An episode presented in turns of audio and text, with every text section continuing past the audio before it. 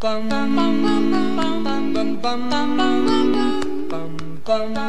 忙打礼服，今晚打老虎，我是阿法，我是星星啊。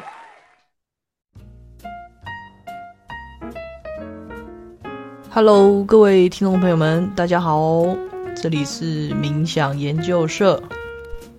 大家年假过得如何呢？年假这几天，我参加了行天宫的祭祀服务里面的祭星补运的仪式。那么，因为一些因缘际会之下呢，呃，我去呃参加了好几次这样子祭星补运的仪式活动。那今天呃，想要跟大家分享一下关于我祭星补运的这个活动是什么样子的。一个状态，还有包含说行天宫它基本上包含了哪些祭祀服务，那这边提供给大家了解。那么基本上呢，行天宫它祭祀服务呢，我们通常都会叫它台语叫做“这盖”，然后呃，就是“这盖”的意义是什么呢？主要是呃举办一个消灾法会，那。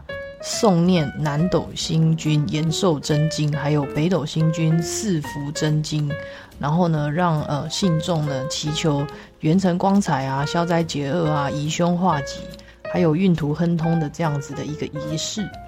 那么行天宫这一盖包含了下面的四项，那呃可以依据个人的需求呢参加四项里面的其中一项。那每一项呢都有不同的时间，还包含。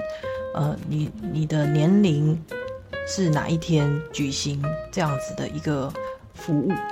那呃，行天宫这一盖呢，有包含哪四项呢？呃，第一项就是刚刚我呃最近参加的祭星补运的这个仪式。那祭星补运呢，其实基本上是祈求呢行运安顺，就是有点像是光明灯这样子的概念。然后呢？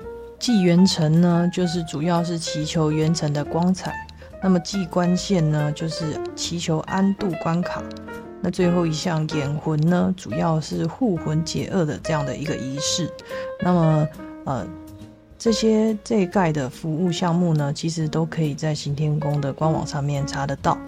那今天呢，主要想要跟大家分享。呃，我这一次这几次去参加祭星补运这样子仪式的一些细节，还有呃它的内容。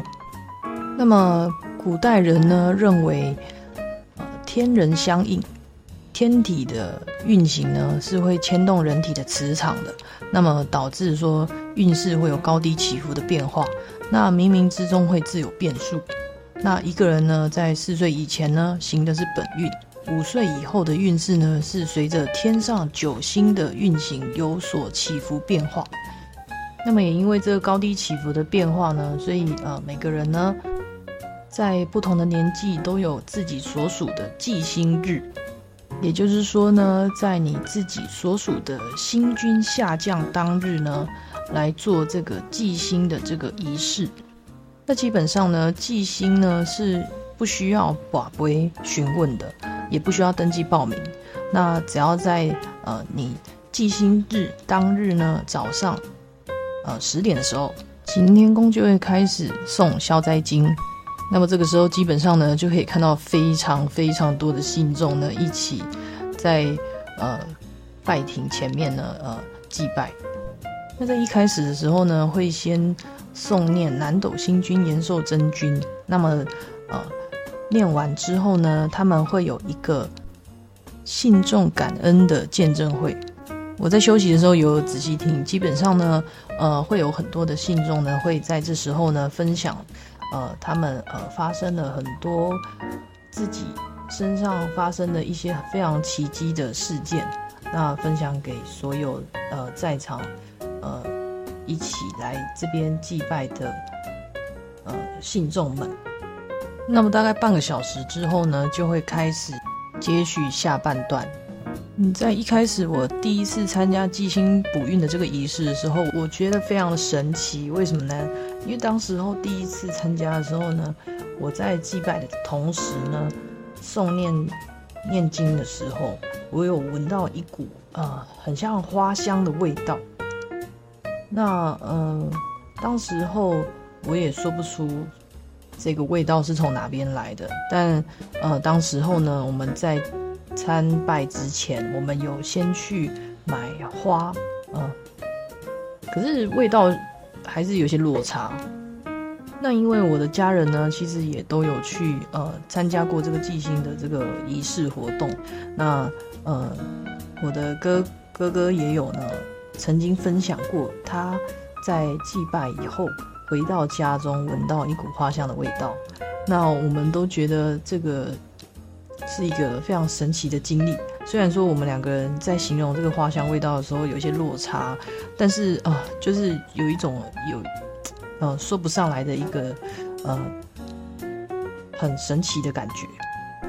那当然，为什么我们家的人都去祭星补运呢？其实这就是另外一个故事了。假设说，哎，如果听众朋友们很想知道我发生了什么故事呢？哎，可以写信留言。那呃，如果有很多听众朋友呢想要了解的话，我在呃之后再分享一集来跟听众朋友们分享我的故事。那么总的来说呢，其实记星是什么呢？简单讲就是是一个业障调解大会，只是它的名称不一样。那呃，记星呢是可以达到安太安太岁，然后呃点光明灯，像这样子相同的效果，只是说像是那种犯太岁啊，或者是。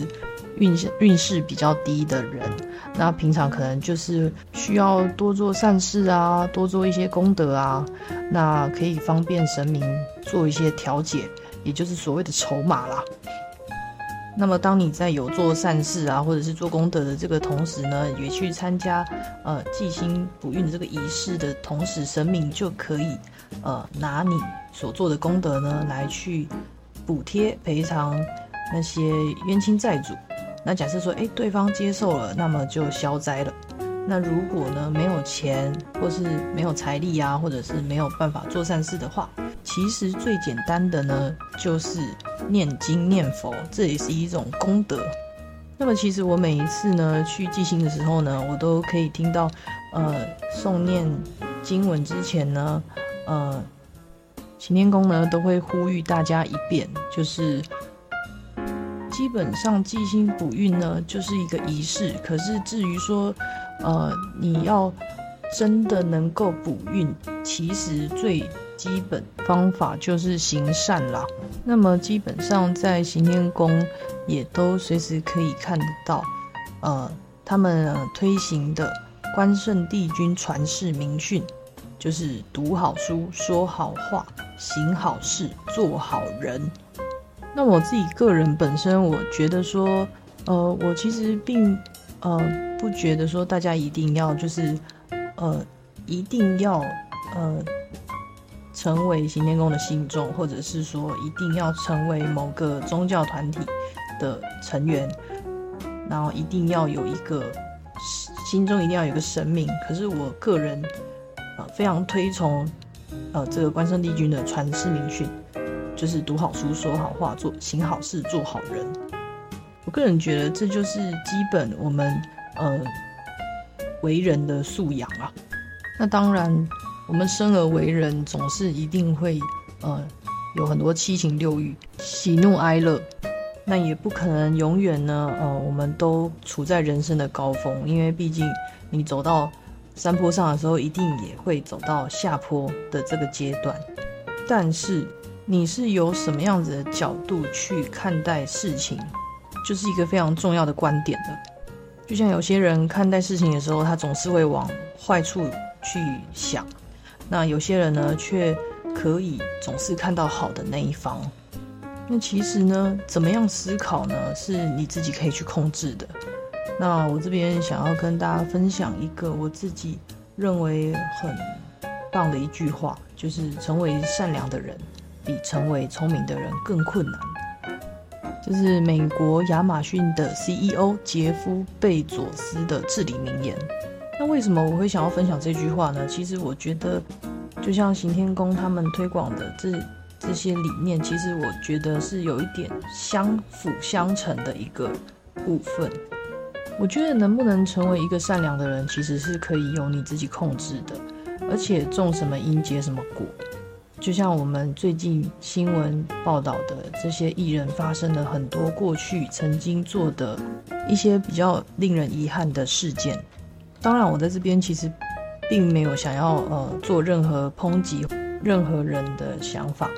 不过，光是这样子的事件呢，其实就可以看出来说，呃，真的就是种什么因结什么果。那么，我个人也认为呢，其实。呃，事情发生就已经过去了，重要的是当下你怎么想。我相信每个人都是值得被原谅的，毕竟人总是会呃有犯错的可能。但犯错后，如果能够发现他是错的，那直面他，把它当做是自己的一部分，接纳自己，甚至是可以寻求帮助，我觉得这都是非常好的事情。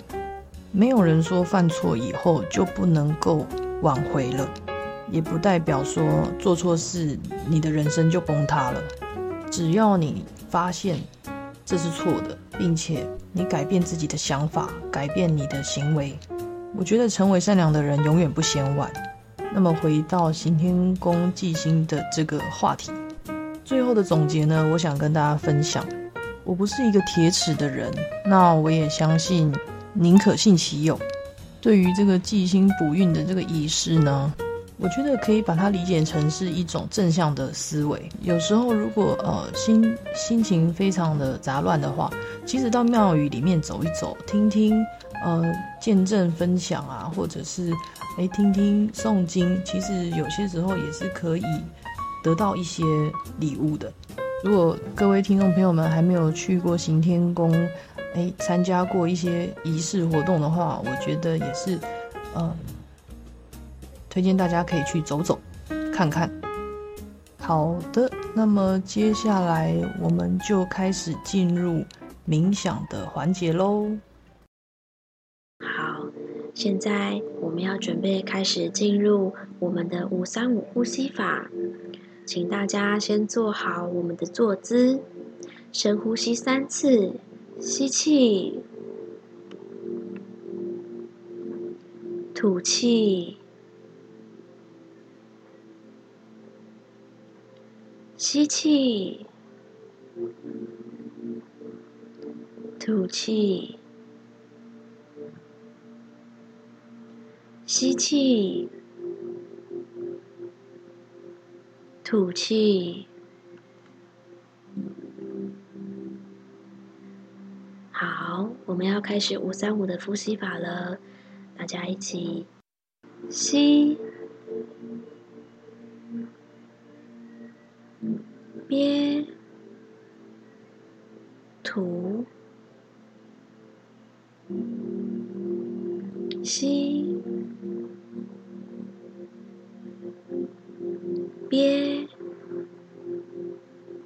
吸，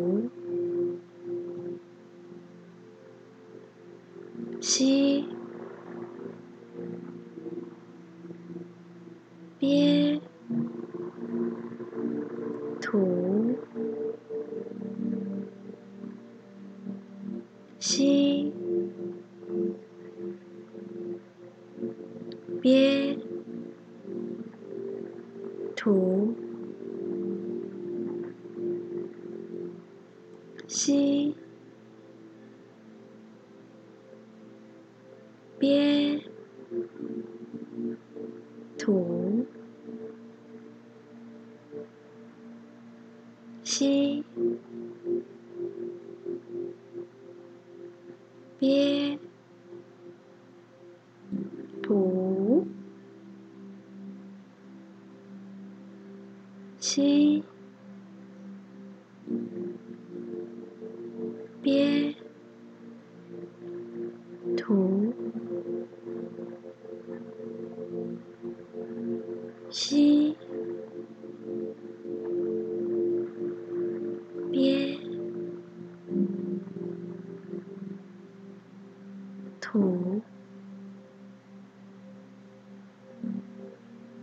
吸，憋，吐，吸，憋，吐，吸。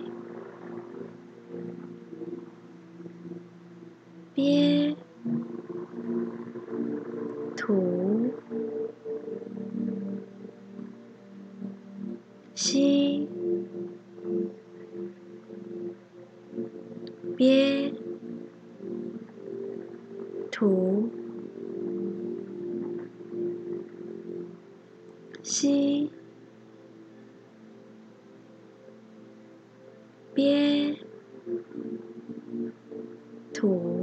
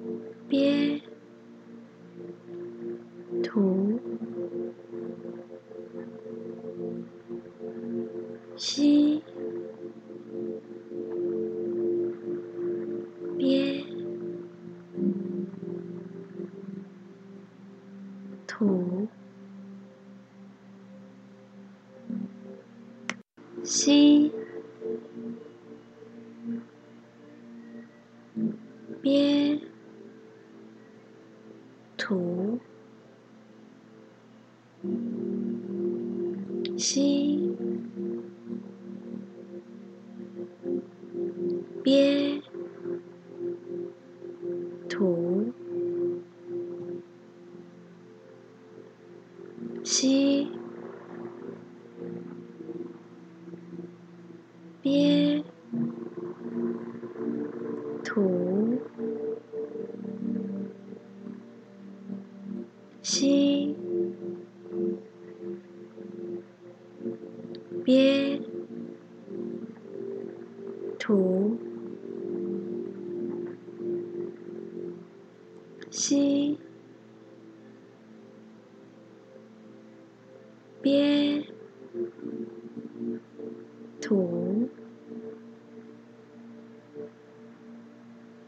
吸。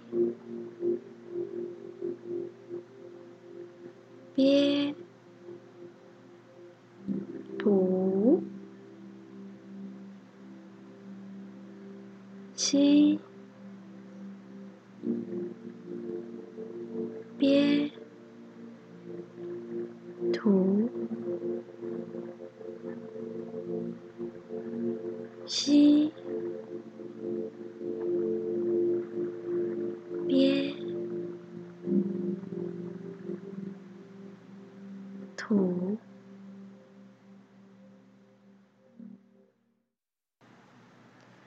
好，我们慢慢的睁开眼睛，将意识拉回来，看看眼前的环境，听听周遭的声音。